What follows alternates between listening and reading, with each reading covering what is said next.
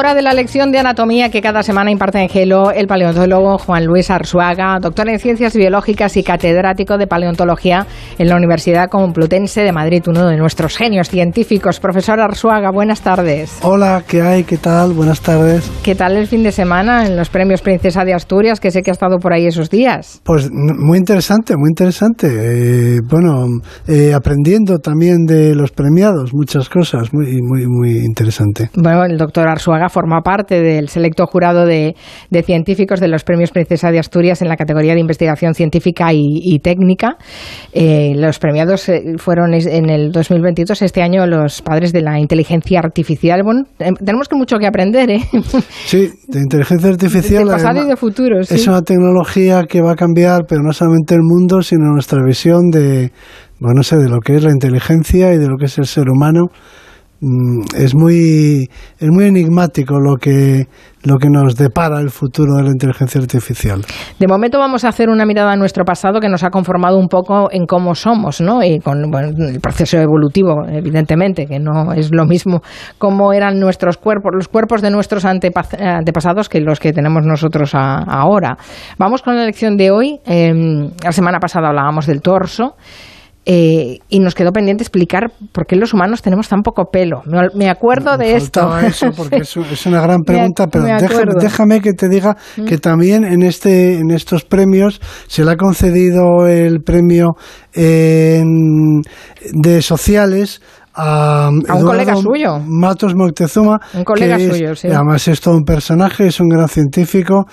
El, discurso que dio fue muy emocionante. Eh, nos habló de sus maestros que eran, que eran españoles, sus profesores españoles del exilio como por ejemplo Bosch Pera, Juan Comas, antropólogos, arqueólogos que fueron a América después de la Guerra Civil y que formaron a los científicos y bueno y a la intelectualidad mexicana, ¿no? Entonces nos lo recordó. Este es un hombre, Eduardo Matos Moctezuma, que parece sacado de una película de Indiana Jones, eh, no porque haya hecho grandes descubrimientos, ha excavado bueno pues templos impresionantes como la pirámide del Sol en Teotihuacán, por ejemplo, sino porque descubrió el templo mayor, el templo mayor de los aztecas en Tenochtitlán, y lo lleva excavando muchos años. Pero lo, lo, realmente asombroso es que este templo estaba en, en, en digamos, en la plaza en la plaza mayor de, la Ciudad de México, estaba en el Zócalo. O sea que el templo, él descubrió el templo mayor de los aztecas y estaba, pues como si dijéramos... En el corazón de la capital. Exactamente, y lo excavó y parece de Indiana Dios, eh, digo porque no, no ha aparecido en una selva remota, sino que estaba en el centro de la ciudad y lo ha estado excavando y lo ha recuperado y ahora en el Zócalo pues está frente a la catedral, ¿no? Entonces el, es un lugar que hay que visitar eh, siempre cuando se va a la Ciudad de México, pero ahí puede ver en esa plaza por los edificios, grandes edificios coloniales, civiles, y entre los que se encuentra obviamente la catedral y enfrente el templo mayor de los aztecas. Es decir, es un, es un descubrimiento realmente asombroso este de que ha hecho Eduardo Matos, que es una persona agradabilísima por otra parte y un, un sabio. Un premio absolutamente reconocido. La verdad es que los premios Princesa de Asturias nos ponen de actualidad y nos dan eh, información de, personajes que, que, son lo más ¿no? en, sus eh, disciplinas. Bueno, yo diría que este es uno de los grandes descubrimientos del siglo XX en el mundo de la arqueología. No hay tantos, pero con Tutankamón y algún otro es uno de los grandes de la media docena de descubrimientos más importantes, no sé, con Machu Picchu, no sé, eh, con los tumbas reales de Macedonia, quizá con el con los templos mochicas, pero es de los de los más importantes que se han hecho. Ya veo que tendremos que hacer otra serie, profesor Arzuaga. Pues sí, uno de los grandes descubrimientos de la arqueología. Claro, claro. Eh, el señor de, de Sipán, por ejemplo, que no lo conoce. Se han, se han hecho grandes hallazgos impresionantes. Eh, bueno, y lo hemos casi, muchos de ellos los hemos, mm, eh, los hemos podido seguir en directo. Sí, sí, porque han sido recientes y además están muy bien documentados. Bueno, vamos con la, nuestra lección de anatomía, que teníamos además... Eh, eh, nos quedaba eh, acabar con el tema del, del pelo, porque hablando del ah, torso, hablando del torso, pues salió y de teniendo, las axilas. Pues seguimos teniendo pelo en el. Eso es una cosa que. Poquísimo, ¿no? No, no. es, como siempre, la ciencia muchas veces nos produce descubrimientos paradójicos. En cuanto a folículos pilosos, es decir, número de pelos, mm. que tenemos en el pecho, en la espalda, los hombres, las mujeres, pues es el mismo número que tienen los chimpancés. Es no tenemos menos pelos. Lo que pasa es que los nuestros son muy finos y los suyos son muy gruesos, ¿no? Y por lo general los nuestros, quitando, bueno, no sé, en los varones, por ejemplo, pues en la espalda o en los hombros o en el pecho puede haber pelos que sean más visibles. Pero en lo que es el número de pelos, eso se cuenta por número de raíces de pelos, de folículos pilosos, la parte viva del pelo, en eso, mm, o sea, no hemos perdido, simplemente los hemos adelgazado hasta hacerlos casi invisibles, su mayoría, pero pelos tenemos. eso para empezar. Bueno, eh, no es una noticia que me agrade especialmente saber que tengo los mismos polículos, folículos, pilosos que un chimpancé, ¿no? Pero era, es, bien mirado era lo esperable, ¿no? Eh, eh, los, luego, lo que sucede es que se perdieron pelos, grosor de pelos, o digamos, no tenemos la piel cubierta por pelos, porque en nuestra evolución cuando salimos del bosque lluvioso, de la selva, de la selva húmeda, eh, pues entonces, claro, nos, nos expusimos a la radiación solar. Y como mecanismo de termorregulación, mecanismo que no necesitan los chimpancés, por ejemplo, que viven, los chimpancés viven en la oscuridad. Los animales que habitan las selvas africanas, las selvas húmedas, también las del Amazonas, cualquier selva, viven en una oscuridad permanente, porque no llega la, la luz del, sol. Claro, viven Con, con, los árboles tapándoles la luz. Entonces no necesitan. De hecho, las especies, claro, los vegetales compiten por la luz, porque la luz es lo que menos hay. En, aunque estén en el trópico, lo que menos hay en el suelo de la selva es la luz en las copas de los árboles. Entonces, no necesitan protegerse frente a la luz. Pero cuando salimos, eh, pues claro, eh, necesitamos algún mecanismo para termorregularnos, para mantener constante la temperatura corporal. Los animales lo hacen jadeando. Simplemente lo vemos en nuestros animales domésticos, en los perros, ¿no? Lo que hacen es abrir la boca y, transpirar a través de la lengua, pero es un mecanismo mucho más pobre que el nuestro, que está basado en la transpiración. O sea que nosotros hemos, tenemos una enorme densidad de glándulas eh, sudoríparas en la piel. Y esas glándulas sudoríparas producen esas gotas de sudor que cuando se evaporan enfrían la piel. O sea que necesitábamos perder eh, la cubierta de pelo para que funcionase ese mecanismo, porque el, mecanismo consiste en que eh, las glándulas producen gotas de sudor, pero las gotas de sudor no refrescan. Lo que refresca es cuando se evaporan y entonces refresca la piel. Y entonces para eso pues nos sobraban los pelos. Pues no hubiera pensado que perríamos pelo para poder sudar, sinceramente. Bueno, solo hay que ir a una sauna. Solo hay que ir a una sauna para ver exactamente cómo nos termorregulamos. cómo, y es un mecanismo único, es una singularidad de la especie humana. Somos prácticamente los únicos. Los caballos también sudan, como sabe cualquiera que ha visto caballos o que ha tenido caballos. También se transpiran y se refrigeran por la piel, pero por lo general los animales lo que hacen es jadear, abrir la boca simplemente les pega por, la, lengua, mucosa, lengua y mucosa. Eh, es por donde se, se evapora y pierden, pierden calor. Pero nosotros tenemos este mecanismo magnífico que nos permite mm, lo que otros animales no pueden hacer en la sabana y es eh, movernos siempre y cuando tengamos agua para beber. Esa es la limitación. Necesitamos beber agua varios litros al día, pero siempre y cuando tengamos agua disponible, pues podemos, gracias al sudor, movernos en las horas centrales del día en las que ningún animal en esas latitudes eh, está activo. O sea que los, los animales son crepusculares, son nocturnos en África. Antes de abandonar el, el, torso, el, pectoral, eh, tampoco el pectoral humano tiene ninguna otra comparativa con. Eh, no hay nada parecido. Pectoral, ¿no? no hay nada parecido. Nosotros no tenemos pelo, nuestros. Solo tenemos que hacer un estudio de anatomía comparada con lo que tenemos más cerca. Nosotros vivimos rodeados de, otras especies, como son nuestros animales domésticos, los mm. gatos y los perros, ¿no? O sea que los caballos, las vacas y demás. Pero los gatos y los perros los tenemos dentro de casa.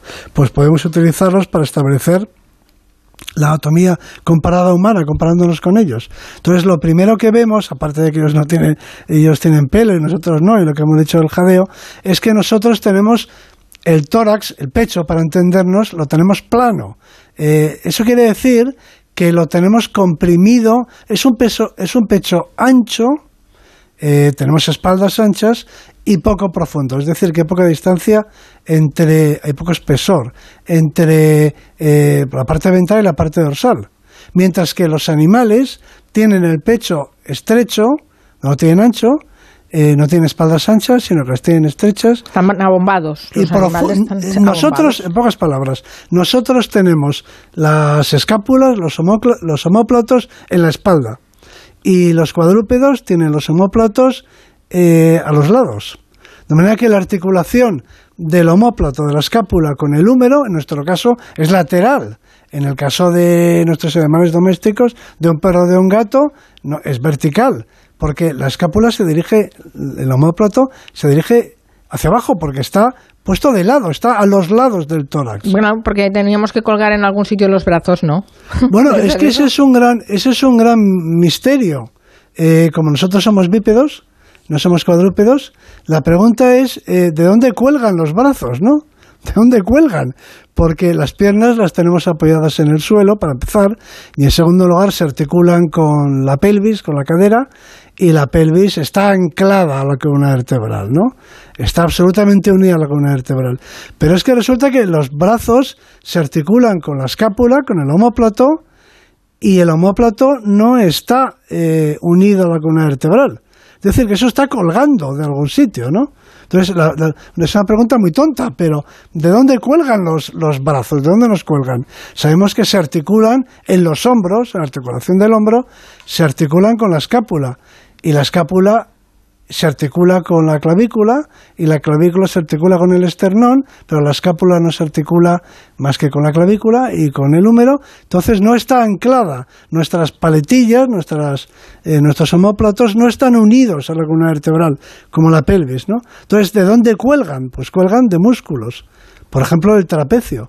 Están, eh, nuestra, se llama cintura eh, escapular, nuestra cintura escapular, a diferencia de la pelviana, que está unida a la columna, la nuestra está colgando, está colgando de músculos, algunos tan importantes y tan desarrollados como este trapecio del que hablo. Pero luego, para que la cabeza del húmero no, para estabilizar esta articulación, para que el húmero no se caiga, literalmente, o no se separe, tenemos una serie de músculos que conocen los deportistas porque se lesionan con frecuencia, unos músculos y tendones que mantienen sujeta la cabeza y ligamentos que mantienen sujeta la cabeza del húmero a la articulación del homóplato y se llaman el manguito, tiene un nombre muy curioso, que es el del manguito, de los rotadores.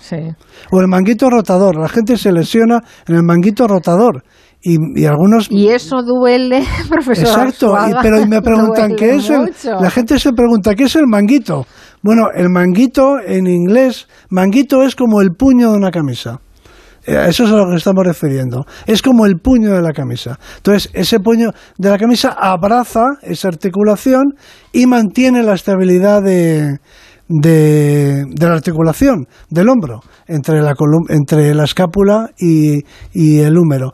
Y ahí hay cuatro músculos que se originan en el homóplato y que se insertan en el húmero y que mantienen estable esa articulación. Entonces, claro, esos músculos son fundamentales, los del manguito famoso.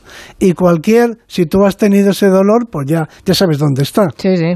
Bueno, cualquiera que haya sufrido una luxación de hombro eh, sabe a lo que, es que el hombro Además, el hombro tiene todos los movimientos, es muy complicado además. De... Sí, puede, puede, efectivamente, puede moverse, puede girar hacia adentro, hacia afuera, puede flexionarse, puede extenderse, puede realizar un movimiento así como de, de cono, puede, puede hacerlo prácticamente todo, pero la articulación que tiene con la con el homóplato es una articulación muy somera, muy poco profunda. A diferencia del acetábulo, todo el mundo sabe que el acetábulo de la, de la cadera, de la pelvis, es, es, es profundo. La cabeza del húmero tiene una forma como de esfera, pero encaja en una articulación que es profunda, que es como una media esfera. Pero la articulación de, del hombro es una articulación entre una cabeza esférica, la del húmero, pero una fosa articular, la de la escápula, que es que es muy poco profunda y desde luego no, no es esférica, no se parece en nada a la de la pelvis. Entonces necesita este manguito, este puño de la camisa, esta abrazadera que haga que el, que el húmero gire, por una parte. Y que, no se salga, claro. Y que no se salga, eso es, es prodigioso. Y claro, como no nos apoyamos, como no somos cuadrúpedos, se nos ha complicado mucho esto del, del hombro. sí, esto de ser bípedos a veces son tiene, tiene esos inconvenientes. Yo lo comparo con una percha, ¿no? Y de hecho se dice en español, tiene buena percha. Mm, ¿es, verdad? es como si el cuerpo fuera una percha, ahí tendríamos los hombros, a los lados de la percha. Tiene muy buena percha, se dice. Ha hablado de los trapecios, que es un músculo, y es un músculo bastante grande. Es, uh, es el que todo el mundo conoce, yo creo. Sí, es el que, el que se sobrecarga cuando uno tiene dolor de espalda, ¿es ese? No, más suelen doler más la parte lumbar, ¿no? A la gente le duele mm, más. Depende. Los lomos, ¿no? Bueno, arriba sí. cuando estás cargado de, cargado de, de hombros. sí. Bueno, ahí hay varios músculos. ¿eh? Hay uno que se llama eh, el supraespinoso, que es uno que, que también atiende mucho los fisios, que está, que está en, la, en, la, en la escápula y que luego nos impide, por ejemplo, cuando no podemos porque nos duele en el hombro subir una maleta en, en el espacio arriba en un avión, mm. en la cabina, ¿no? Que no podemos elevar el brazo con un, con un peso. Ese es, ese es el supraespinoso. Pero el, el trapecio que se siempre se lo menciona en singular, pero son, son dos trapecios, uno a cada lado. Lo que pasa es que juntos forman una especie de rombo, también se le llama eh, pañoleta, o sea, escrito como una pañoleta, como si fuera una pañoleta muscular, tenemos ahí en la espalda, eh, que, que, es muy importante y muy desarrollada también, ¿no? En el cuello se puede ver bien, en los sujetos que lo tienen muy desarrollado, es muy importante. Pero no pertenece al grupo de los músculos, digamos, de la espalda, de, la columna vertebral. Está en la espalda, pero no de la columna vertebral, que esos son otros. ¿Cuáles? Bueno, son los músculos, eh, se les llama en conjunto eh, músculos erectores o extensores de la columna o de la espina. Eh, se pueden ver en las personas, si nos fijamos bien, sobre todo en, en, la mitad inferior de la columna, en la parte lumbar, pero podemos ver que hay como dos cilindros de músculo, como dos columnas de músculo, de carne, a los lados de la columna vertebral.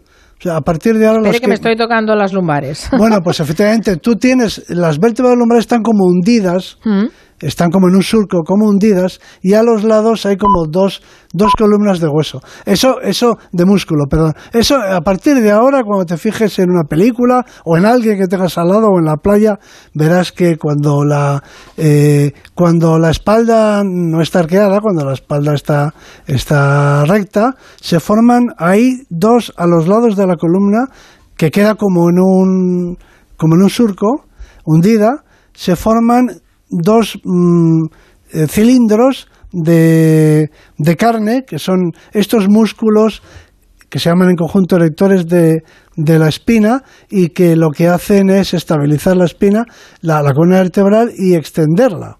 Y son por lo tanto muy importantes, muy importantes, y que hay que trabajar y mantener eh, siempre tonificados. Además, uno de ellos es muy conocido. ¿Cuál? Pues hay uno que es muy conocido porque nos lo comemos, o se lo comen, nos lo comemos los carnívoros, que es el famoso lomo ibérico. Ah, vale, el lomo. El lomo es uno de los músculos, estos músculos de la columna a los que me refiero, se alojan en lo que se llama los canales vertebrales. Es decir, entre las espinas de las vértebras y las costillas, bueno, eh, al, comer un cordero lo podemos ver o cualquier animal. Pues nada, vamos a palparnos los lomos, a ver qué tal estamos. El lomo ibérico es un músculo larguísimo. Y pensaba que iba a decir que estaba buenísimo. Está buenísimo el ibérico, pero, el lomo, la caña, la caña que llaman de lomo, la mm. caña de lomo, eh, luego te, puedes comprar la media caña también, ¿no? Pero es que se llama longissimus, dorsi, en latín. Ah, longissimus, o sea, largo, larguísimo. Sí, larguísimo. y es que, claro, si te compras la caña entera, de, de, lomo ibérico, pues se vende en todo el músculo. Entonces ahí se puede ver que tiene una forma cilíndrica. Hemos acabado en la carnicería, profesor Suárez. Bueno, ¿y por qué no? En la carnicería. Ahí se aprende, ¿eh? En la carnicería muchísimo. En la carnicería se aprende si uno no tiene reparos, en fin, eh, eh, no está en contra del consumo de carne y demás, pues en una carnicería, claro, porque los animales se despiezan. Además, se suele ver en, en carteles ponen el despiece de los animales, sus diferentes partes. Mm.